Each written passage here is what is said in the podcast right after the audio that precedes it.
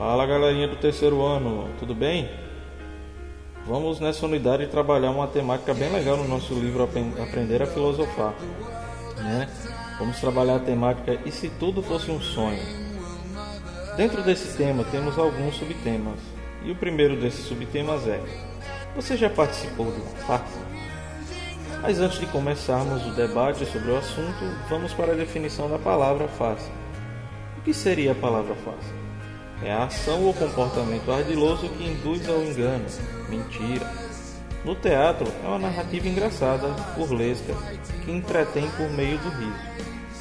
Como podemos perceber, na definição acima, participar de uma farsa não é legal, a não ser que seja uma peça teatral, onde o enredo é um fato fictício. O livro de filosofia traz um trecho do conto A Roupa do Rei, do escritor dinamarquês Hans Christian Andersen, nascido em 1805, falecido em 1875. A história apresenta um rei que é enganado por dois vigaristas que dizem produzir roupas que só os competentes podem ver. Como todas as pessoas próximas ao rei temem parecer incompetentes, eles acabam entrando na farsa, ou seja, a partir desse texto podemos refletir sobre como podemos nos enganar transformando uma mentira em verdade só por termos medo ou vergonha de alguma coisa. O outro subtema aborda o seguinte: É possível sonhar acordado? Será? Antes de iniciar esse subtema, é importante compreender o significado da palavra sonho. Vamos para a definição da palavra sonho. Sonho é um ato ou efeito de sonhar. Sonho também é um conjunto de imagens, de pensamentos ou de fantasias que se apresentam à mente durante o sono.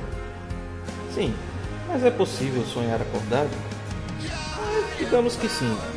Creio que você, você já se pegou sonhando com aquele brinquedo novo, aquele passeio no fim de semana, uma volta às aulas presenciais, não é mesmo?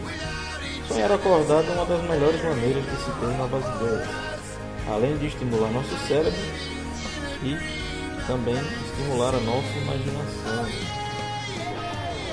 Mas você me pergunta, no nosso livro, nessa sessão, temos uma, uma tirinha que aborda um sonho que o personagem teve durante o sonho. Porém, a história narrada aborda a diferença entre o sonho e realidade.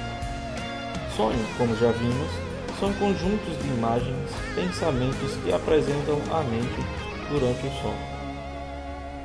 Realidade é o que estamos vivendo agora e o que realmente existe, que é real de fato.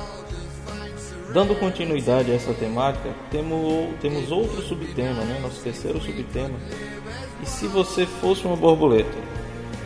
Nessa sessão, é, se é trazido um trecho do conto o Sonho da Borboleta, que conta um sonho em que uma menina sonhou que era uma borboleta e ao despertar não sabia se era ela que havia sonhado que era uma borboleta ou se era uma borboleta sonhando que era ela.